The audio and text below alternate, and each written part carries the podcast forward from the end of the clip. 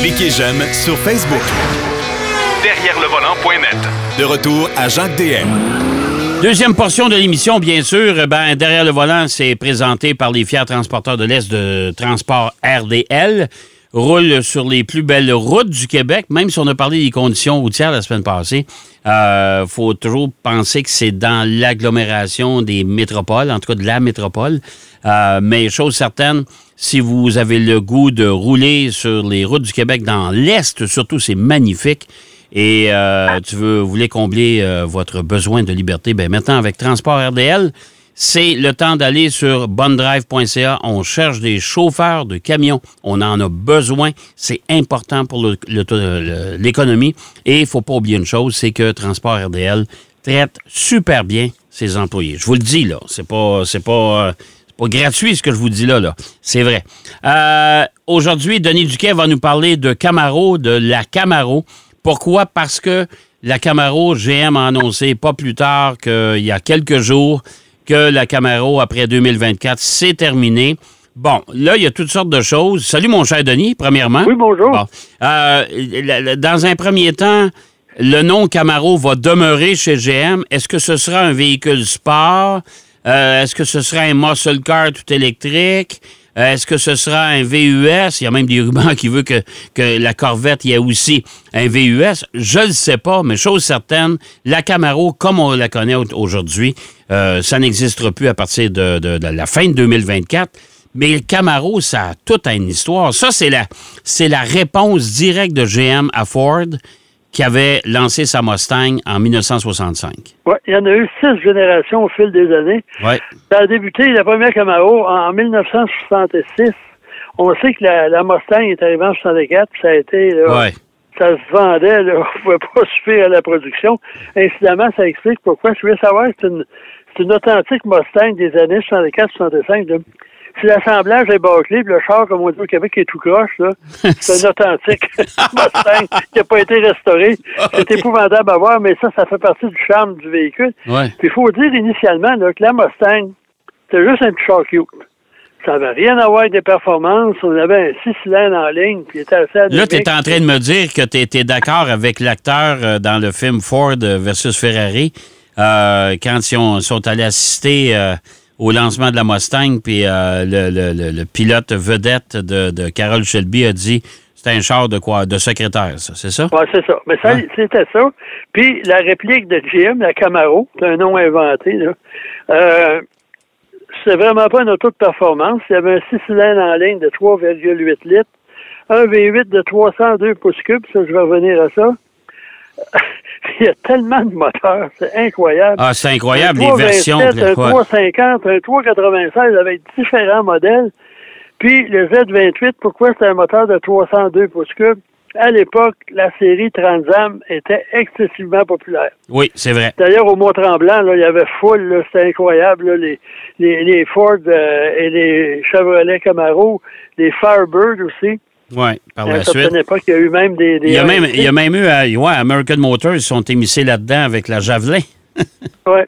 Ça fait que, euh, bref, euh, mais c'était une auto, la majorité des ventes, là, c'était surtout euh, une voiture de secrétaire ou de garçon coiffeur, comme on disait en France. Ouais. Quand la Fuego est arrivée, dans les 2000, il y avait une Fuego diesel, ils ont dit ça, c'est une, voiture de garçon coiffeur. Bref. Ouais. euh, par contre, apparemment, puis moi, je suis pas un spécialiste des voitures, la 68 est très recherchée.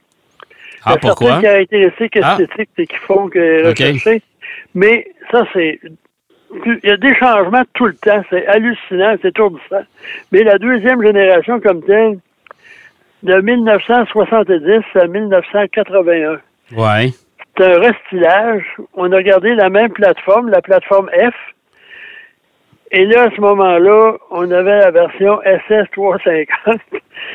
Puis, euh, à ce moment-là, il y a eu une affaire qui s'est appelée la crise du pétrole. Oui. Et en même temps, il y avait des nouvelles normes anti-pollution. Ça fait qu'on avait des V8 qui développaient 150 chevaux.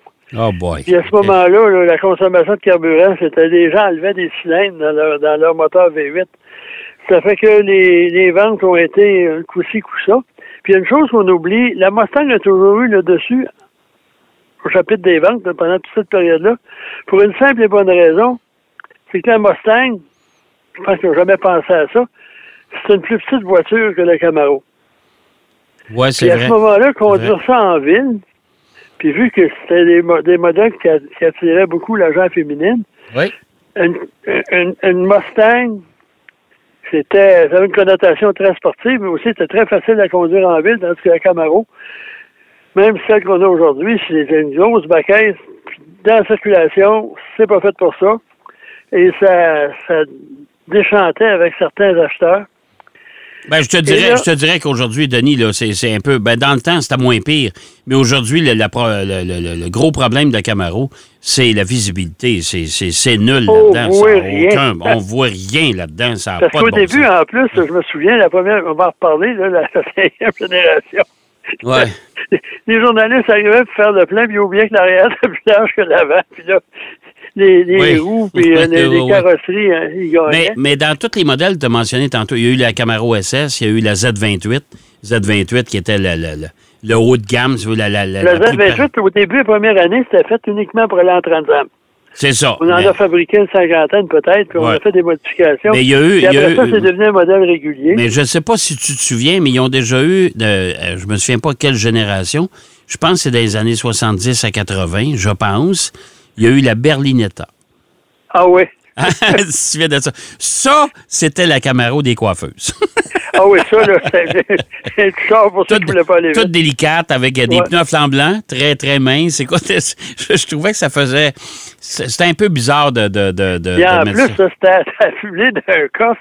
Puis il y avait une option, c'était un Space Saver qui appelle. là, Oui, un- oui, oui. Puis à ce moment-là, quand il y avait le gros, le gros pneu de rechange de secours, là, ça remplissait le coffre au complet. Ah, puis déjà que la valise, c'était pas grande là-dedans, là, on Déjà, ça fait que la troisième génération, elle arrive en 82 Oui. jusqu'en Ouais. 96. Et là, on essaie de remonter la pente au niveau sportivité. Il y a le modèle Aerox Z. Oui. Oui, Parce qu'à l'époque, il y avait International Race of Champions, Ouais. qui était euh, une course qui amenait les, les principaux conducteurs, pilotes de courses automobiles aux États-Unis, les plus connus. De, tout- de, tout- de toutes les séries, là. De toutes les séries, puis ouais. c'était des voitures supposément identiques. Et avant chaque course, on tirait au sort qui conduisait quoi, puis c'était différentes vrai. couleurs. Puis à ce moment-là, ben, Chevrolet, faut dire que si on étudie quelqu'un qui a le temps d'aller se dépeler là-dedans, au niveau marketing d'automobile, on a tout là-dedans. Ouais. Des voitures comme la Berlinetta, la Z, la SS 396, Ouais. euh, il n'y a rien qui n'a pas passé en dessous du capot des Camaro. C'est sûr. Puis à ce moment-là, les ventes sont plus ou moins euh, euh, bonnes. Et ensuite, on déménage Oui. en 93, de 82-92, d'où c'est fabriqué en Californie. Oui. Et là, la quatrième génération arrive au Québec, mon cher. Ah, De ça, je me souviens. de ça. 1993 à 2002. Ouais. là, ça n'a pas été une belle période, ça. Euh, Ben, c'est-à-dire pas une, pas belle période. C'était correct parce que c'était fabriqué au Québec, là.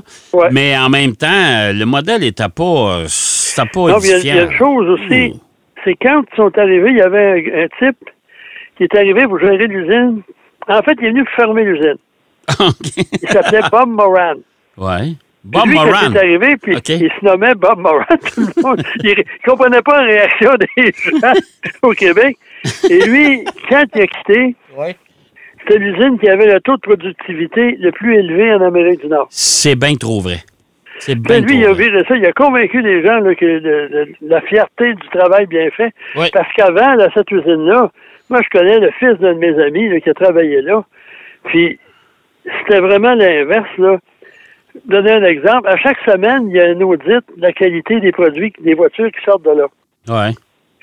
Et quand les résultats sortaient, celle qui avait la pire note Ouais. faisait payer la traite à la taverne par les autres travailleurs. OK.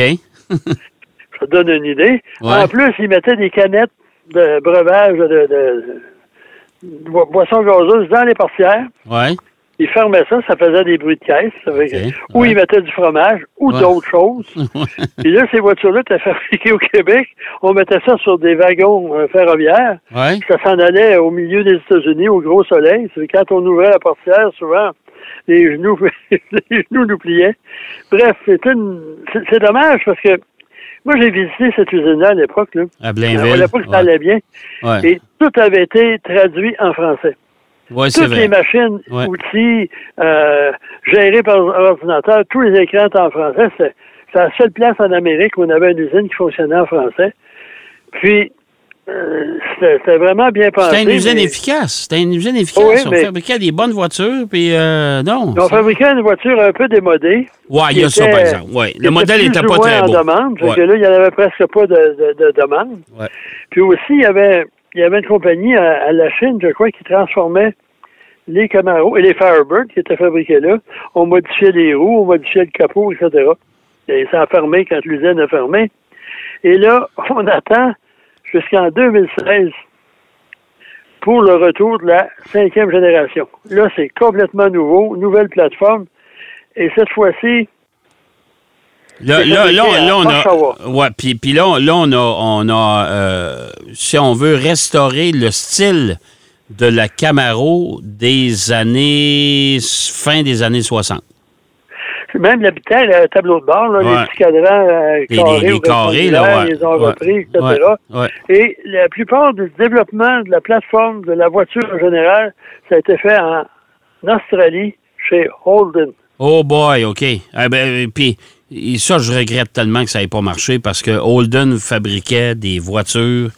Cette division-là de GM, là, ça, c'était du haute performance, puis du châssis, Ouais. etc. Il y avait différentes autos Oh. très originales. Ouais. Je sais pas qui c'est qui a eu la mauvaise idée de fermer cette division-là. Et bref, idée. ils ont collaboré beaucoup, contribué beaucoup au développement de cette nouvelle génération-là.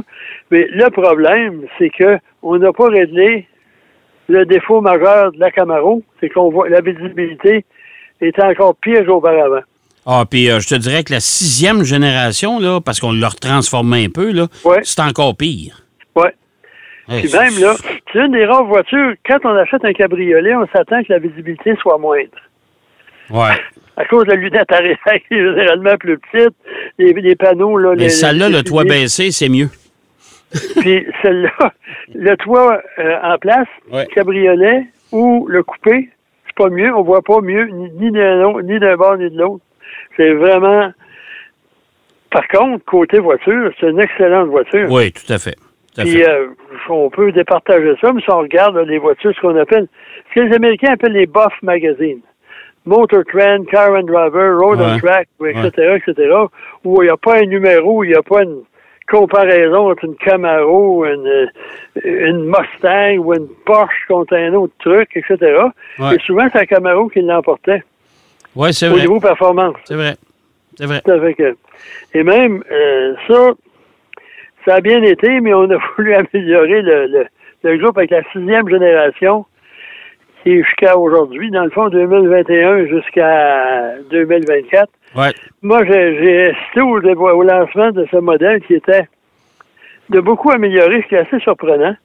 On, est, on fait ça à, à Lille, où il y a le Grand Prix de Détroit. hein, Ouais. le. Grand Prix Chevrolet de, de, de, de DND. Oui. Puis, euh, à ce moment-là, il y avait trois moteurs, quatre moteurs en fait, de quatre en ligne de 2 litres, de Ouais. 275 chevaux. Quand on pense à ça, là, Un 4 dans cylindres de là, il y a une 275 vingtaine d'années, chevaux. Ouais. ouais. ouais. la Ford GT, avec son moteur V8, elle développait 215 chevaux. Imagine-toi. Tout le monde se pétait les bretelles, là, c'était haut. Ouais. Là, en 2022, on a 275 chevaux pour un 4 cylindres. On a un, un, un, un V6 3,6 litres de 335 chevaux. Oui. Et il y avait le V8 6.2, Big Block, 450 chevaux. 455. Ouais. Mais c'était pas assez. le, on a la version ZLA, Oui. qui est empruntée à la Corvette, avec un compresseur. Et là, on est rendu à 650 chevaux. Ah ouais, ça, c'était c'était épouvantable. Mais c'était quand même une voiture, euh, euh, tu sais, c'est quand même une voiture avec un châssis qui est très rigide, qui est très... Écoute, c'était une voiture efficace dans son, dans son segment, là. Une Oh oui, voiture euh, ça, efficace, on n'a rien reproché Ben côté non. exécution, performance, euh, rendement. Puis, il faut souligner que les moteurs Chevrolet, là, dans les ans qui refont des ce qu'on appelle les resto-modes, la restauration dans Ouais. les voitures anciennes, Ouais. je pense que Chevrolet, ils vendent 10 moteurs pour embarquer là-dedans. Il y en a 8, c'est des Chevrolet. Oh ouais, ben c'est des, des moteurs, et, et, premièrement, euh, hyper fiables. Ouais. Hein, on s'entend là-dessus. C'est Puis pas la à consommation de carburant par rapport aux autres. Ouais. euh, Puis il faut souligner que cette génération-là, le 2016, la, la plateforme, c'est la plateforme Alpha, qui est la même que celle de la Cadillac ATS. Bon. Fait Et ça, c'est reconnu, là. C'est vraiment, non, c'est un excellent véhicule. Ouais. Et aussi, euh, ils ont fait, naturellement, GM est un il y a une édition 50e anniversaire. Ça fait que euh, c'est dommage que ça soit de même, mais si on avait fait une voiture un peu plus petite, un peu. Puis en plus, aérodynamiquement, elle est supérieure à la concurrence. C'est vrai. Ça fait Euh, que. Mais euh, c'est le, le dernier. plus, là. Faut Mais, pas se leurrer. Ben, c'est- tu sais, Ford a annoncé que la Mustang, c'était la dernière, la, la génération qu'on qu'on a présentée puis qu'on va, qu'on va essayer bientôt. C'est la dernière génération avec le moteur atmosphérique. Camaro, tu sais, sa révérence à la fin 2024. On sait que chez euh, Chrysler, c'est pareil. Avec la Dodge Challenger, là, avec son, sa version SRT Demon qu'on a parlé avec, euh, avec euh, Pierrot tantôt. Euh, tu sais, c'est- c'est une voiture. Ce temps-là, c'est maintenant terminé. On tient notre révérence. euh, on l'indique à tout le monde. C'est dommage, mais c'est vrai que ça a marqué toute une époque, surtout la nôtre, mon cher Denis. hein? Hey, euh, on, on devait parler de- de- de la première traversée de l'Amérique en automobile. On n'aura pas le temps. Mais, euh, Donc, il l'a pas fait en Camaro, ça a pris 35 jours. Ouais, c'est ça. Euh, mais on va en parler dans pas l'émission de la semaine prochaine parce que tu nous reviens avec les Citroën la semaine prochaine. Mais on va en parler l'autre semaine. Ça, je veux t'entendre là-dessus. C'est c'est pas mal. Ça a l'air d'être pas C'est mal intéressant. spécial comme traversée. Bon, ben merci, mon cher Denis. On s'en parle la semaine prochaine de. Citroën, encore une fois. Deux modèles, la DS puis la SM. Euh, on va aller faire une pause si vous le voulez bien. Euh, puis même si vous le voulez pas, on va aller faire une pause pareil. N'oubliez pas que euh, derrière le volant est présenté par les fiers transporteurs de l'Est de Transport RDL. Euh, je vous invite à aller sur bondrive.ca. C'est important. Allez là-dessus, puis vous allez voir qu'il y a peut-être une carrière qui vous pend au bout du nez et surtout une carrière que vous allez aimer. Euh, après la pause, euh, bien sûr, Christian Gagnon sera avec nous. Il va nous parler de son essai de la Honda Odyssey, l'une des dernières fourgonnettes qu'on peut trouver sur le marché. Derrière le volant. De retour après la pause. Pour plus de contenu automobile, Derrière le volant.net.